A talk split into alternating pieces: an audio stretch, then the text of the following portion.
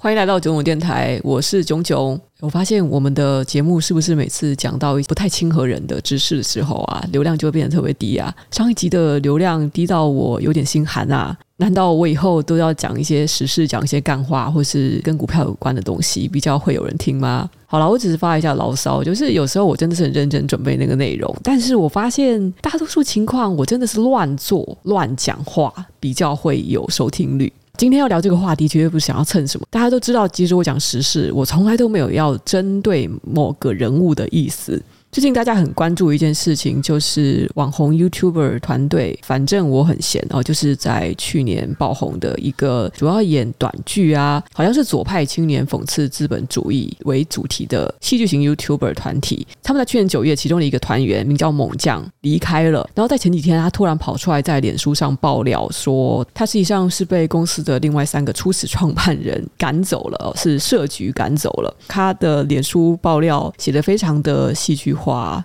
其实像这种突然出来爆料的人啊，就我觉得大家就是看看就好，不要急着做结论，你要不要急着跑去人身攻击啊？那个就很像是跟风搞不清楚状况的乡民，我们不需要做这种事情。事情刚出来的时候就是一面之词，我甚至觉得就算是他们这样子往来两三次，局外人最好都不要做什么评语，比较能够保护到自己。重点是我们可以从发生在别人身上的事情学到些什么。其实看到那篇猛将的脸书文章的时候呢，我的第一个反应是说，诶，他居然说他们当初啊成立公司的时候，是因为急着要开发票，所以会计师建议他们不要成立股份有限公司，而是成立有限公司。哦，这里我就觉得非常的吊诡，因为有成立过公司的人都知道，不管是有限公司还是股份有限公司，他们走的流程其实是差不多的，时程并不会拖得比较久。所以当初如果他们几个人啊要作为共同创办人去成立公司，为了避免日后有这种金钱上的纠葛的话，本来就是应该要成立股份，该出钱的就出钱。成立公司之后，那我们要赚钱的嘛，但是总是要有人要承担风险。如果你不拿钱出来，你不想承担创业的风险的话，那你根本就拿不到股份啊，这是理所当然的。如果说他们当初是四个人说好了，好了，那我还是要再修正一件事情，就是猛将他可能有些误解哦，他好像认为他当初有股份的话，他就不会被赶出公司了。现在据网络上的消消息是说，这家公司是钟家波，就是反正我很闲这两个主要演员之一的那一位哦，戴眼镜的是老板，是钟家波的父亲出资的。所以这家公司是钟家波的独资公司。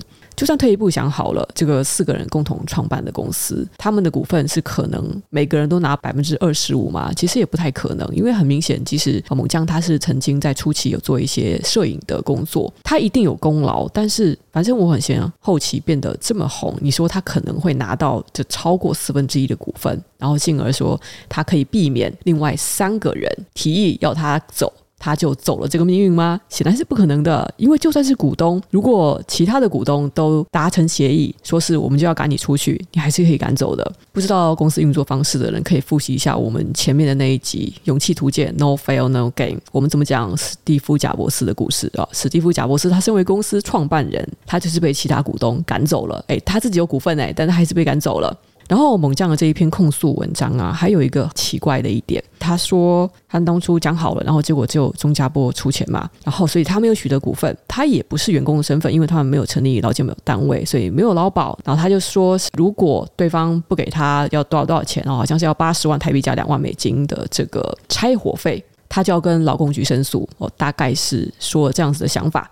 但是呢，问题是呢，我们从书面文件看，至少我们从文字记录来看，猛将就是没有出钱，也没有股份啊，他也不是劳工啊，他跟其他成员一起成立的这间门中月有限公司，并没有劳动的契约，所以即使他真的要付出法律好了，对方其实是可以连二十万这种口头承诺的二十万元也不给，都没有问题的哦。就算找律师来，也是站不住脚的哦。管你之前有什么兄弟情分啊，我们说好一起奋斗啊，什么什么这些东西都不会构成什么法律上的依据或者证据。所以猛将他的整篇文章呢，真正可以达到，那我相信也有可能是他的主要诉诸目的，就是在脸书爆料，然后毁掉反正我很闲的名声。那现在看起来是反正我很闲，他做了律师写的公开声明，把四点事实都讲得很清楚。首先是猛将啊，他在他们创业很艰苦的时候，并没有参与到这个过程。再是猛将，他居然身为广告业务，他想要抽四成这么多的佣金等等，其实已经造成了一些纠纷。这些事情就比较牵涉到他们之间的纠葛，所以我就不说了。我就觉得他们当初的那个会计也是蛮扯的，应该是没有经验吧。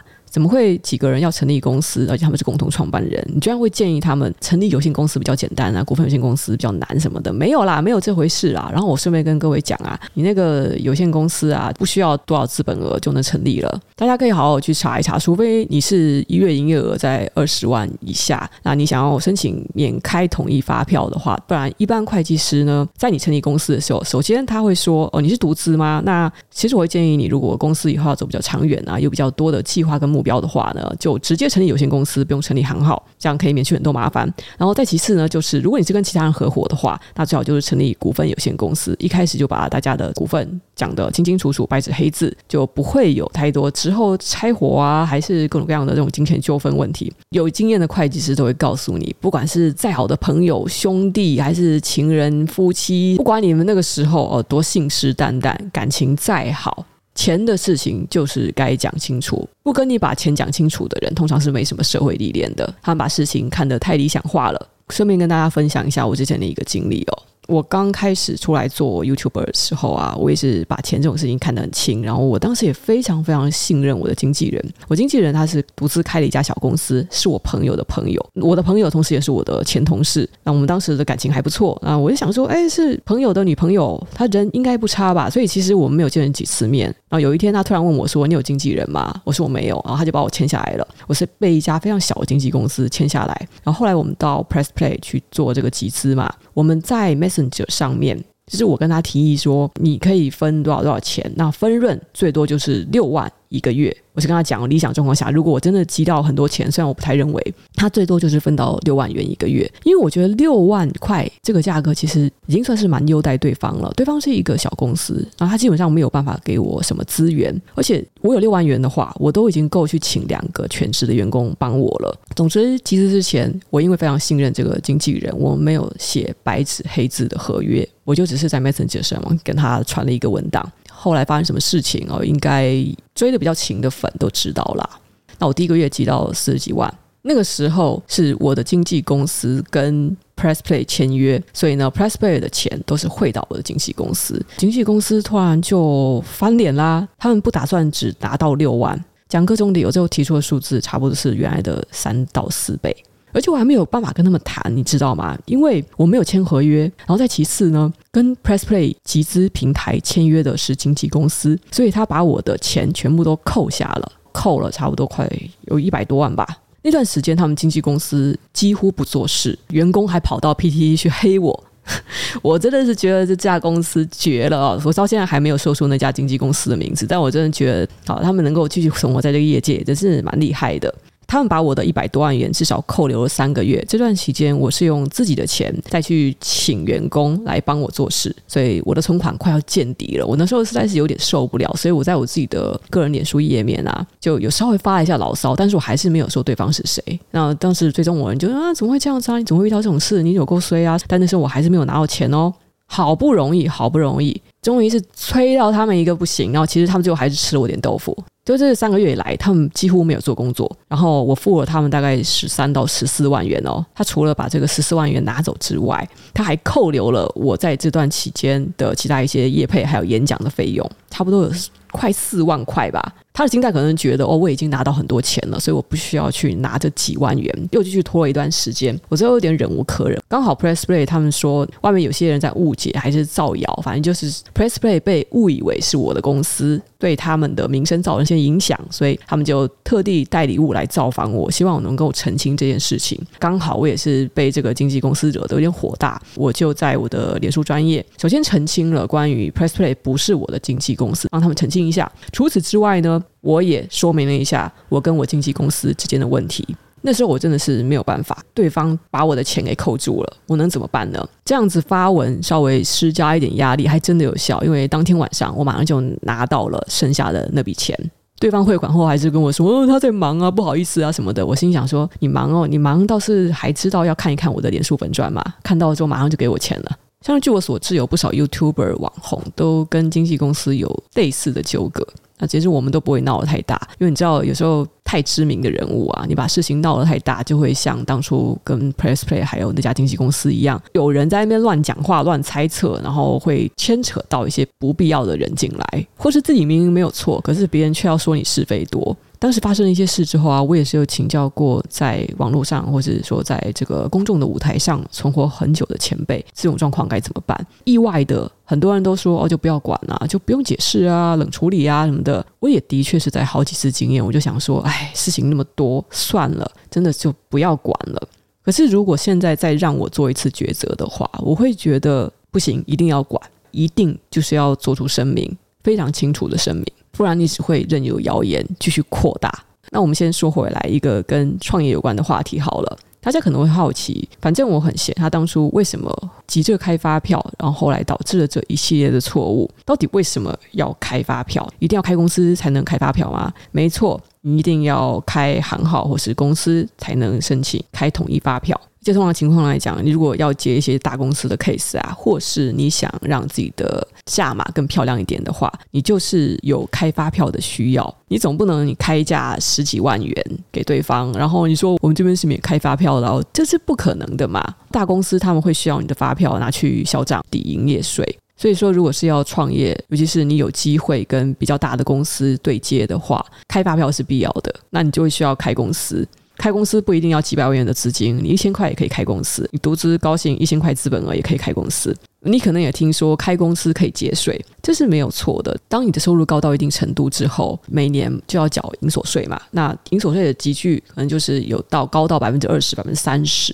可是，如果你是开公司的话，年营收三千万以下的公司都是走书审路线，那就是根据你的行业别，它有一些固定的趴数，比如说可能只有百分之六或者百分之七，那比百分之三十少非常多，所以开公司真的可以节非常多的税。除此之外啊，如果你是属于成本比较高的，就比如说你每个月赚十万块，可是你有七八万都是花在进货的成本。那你有进项发票就可以抵掉销项。我当初开有限公司的时候，会计师有算给我看，大概收入多少钱你会适合开一家公司，然后成本并不会去盖掉你的收入。这个数字差不多是两百多万。当然，开公司你一定要考虑到你会负担一交一些成本哦，这个成本是每个月都要支出的，比如说人事方面的费用。就算不请小编，你总需要会计来记账嘛，去帮你申报营业税、营所税。会计是一笔费用。开公司一定要有一个营登地址哦，营业登记地址。你如果是一个人或是两个人，不需要租实体办公室的话，至少要租一个虚拟办公室。那每年大概花两三万可以租到一个虚拟办公室的地址，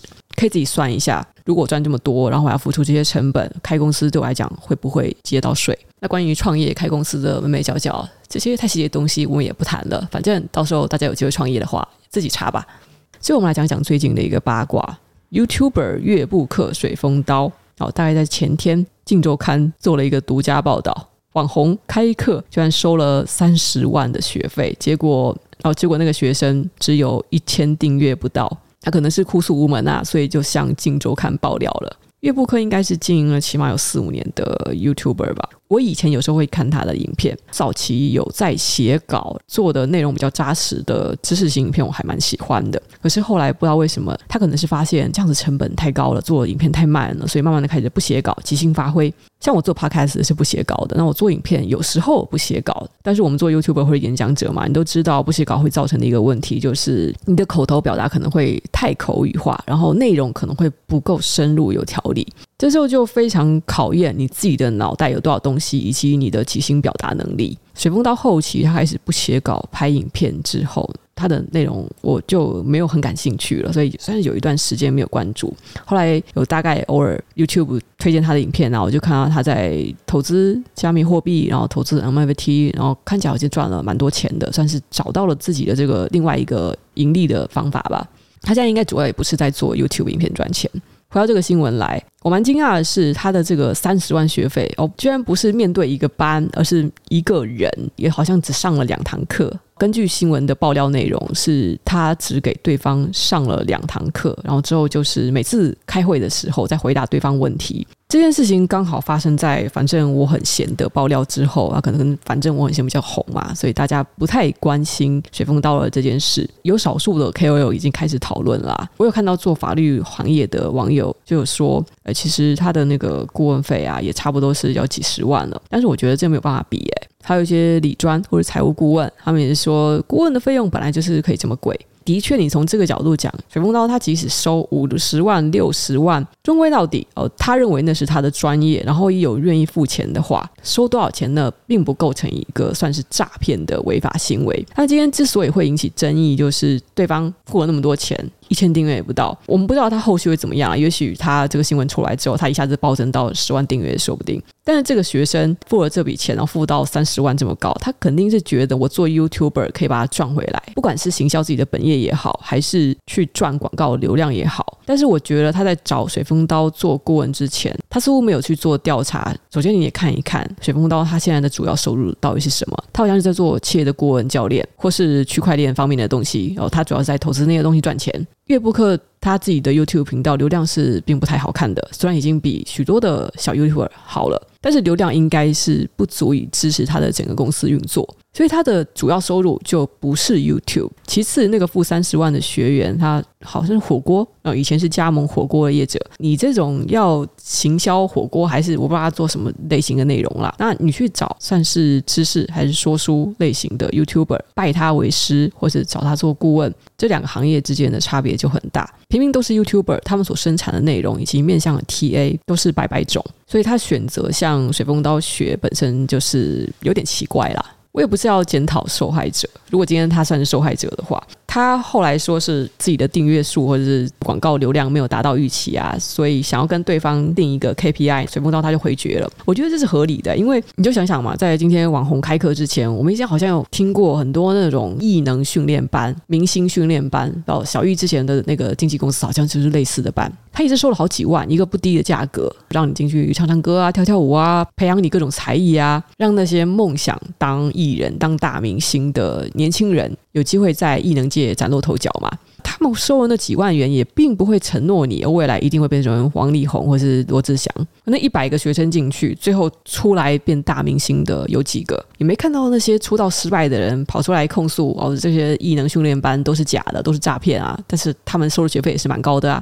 所以水风刀他收三十万的这个学费还是顾问费，然后现在被爆料出来，很多人在讲他是诈骗。我觉得这件事情是有点被放大检视了。其实他收多少钱应该都是没什么问题。但是水风刀他够聪明的话，他应该就是要知道，既然 KPI 难以计算，既然我没有办法保证对方一定会变成一个网红，一定能赚大钱的话，我在收费上本来就是应该比较保守一点的。尤其是他现在是一个人身上收了三十万。真的是很容易造成争议。换一条路走，比如说水风刀如果是开线上课程，也是一个什么网红速成班啊，每一个人收三千块，然后收个四五十人，其实也差不多可以达到三十万元收入了吧？就跟平台分一分啊，我想这个收入其实对他来讲是很简单的。所以他现在的大问题就是在一个人身上收了太多的钱，人家付出了那么多，当然会认为成功率应该是有保证的吧？哦，只可惜没有。网红课程跟早期的艺能训练班这种课程的性质真的是蛮像的，然后让我想起水风刀好像在去年 Podcast 的这个产业大爆发的时候，他也有跟 Press Play 合作了一套课程嘛。当时水风刀是为了这个节目，他跟 First Story 的创办人合开了 Podcast，也就是说他在 Podcast 并没有一个很显著的成绩。他就已经先开课教大家怎么当 Podcaster 赚钱，但他自己并没有靠 podcast 赚钱啊！我觉得当时也是有很多人就买了两三千块钱课，应该吧，差不多两三千。好，当时有很多人就买了他的课程，这点也真的是非常的奇妙。所以大家在买线上课程之前，你们都不会稍微调查一下老师是什么经历吗？就好像我们读大学，我们去选好的大学，也都是知道这个师资够坚强，我们才会进去这个大学就读嘛。所以这边想给的一个小建议是，我觉得。付钱买线上课程也不一定就学不到东西啊。虽然我个人好像几乎没有买过台湾的线上课程哦，但是如果我要买课程的话，我一定会看老师是谁。之前我就有犹豫过要不要买一个创立品牌的课程，也是蛮便宜的，两千多块钱在集资中。那犹豫了几天之后，我还是没有买。为什么呢？因为我看那个老师他怎么自己创立一个什么品牌，这个品牌我根本就没听说过。他脸书专业就几百个赞，我甚至没有办法确定。他到底是靠他的品牌为生，还是要靠教人家怎么创立品牌为生？像这样的老师，我无法信任，我当然就买不下手啊。这不是贵或是便宜的问题。顺便跟各位分享一下，我之前不是有真人剪辑师吗？我在呃 IG 线动还有我的个人脸书发表了一篇真人文章之后，我有收到许多人来应征。我开出来的薪资是三万六到四万，那我觉得即使不是很专业的剪辑师，但是好歹也算是一个 Junior 级别的薪资吧，应该不会有业余的人来应征吧？哎，结果我还蛮意外的，哎，有一些人的作品根本以前就没有当过剪辑师，然后他就在线上学一些课程。那我看这些人的作品啊，单纯只是初步的剪辑了一下，再加上字幕，他们就觉得那叫剪辑作品了，就一点特效、一点字卡都没有哦。然后有一个人为了要证明他是有剪辑技术的，还附上了他有购买过阿滴的什么工薪剪辑术的那个。哦，我不是想要臭阿迪啊，但是那个人的剪辑水平真的很不怎么样，然后他还要附上他买了阿迪的线上剪辑课。没有没有，我觉得各位，如果你想成为专职的剪辑师的话，千万不要做这种事情。你学过什么课程，雇主并不在意。麻烦用作品说话。我不会因为你给很多大咖的 YouTuber 剪辑过作品，就觉得能剪辑的特别好。关键是两码子事。你也可以从来没有做过剪辑师，从来没有给 YouTuber 剪辑过作品，可是你的作品看起来就是非常的有 sense，这是完全可能的。就跟很多软体公司，他们就是可以招募到横空出世的天才城市设计师一样。不管是剪辑啊，还是写程式啊，他就是讲求一个非常硬底子的功力。你的作品没有办法隐瞒你会什么，前提当然是你有发挥权利。这应该是过年前的最后一支 podcast 了吧？提前祝大家新年快乐，我们下期见，拜拜。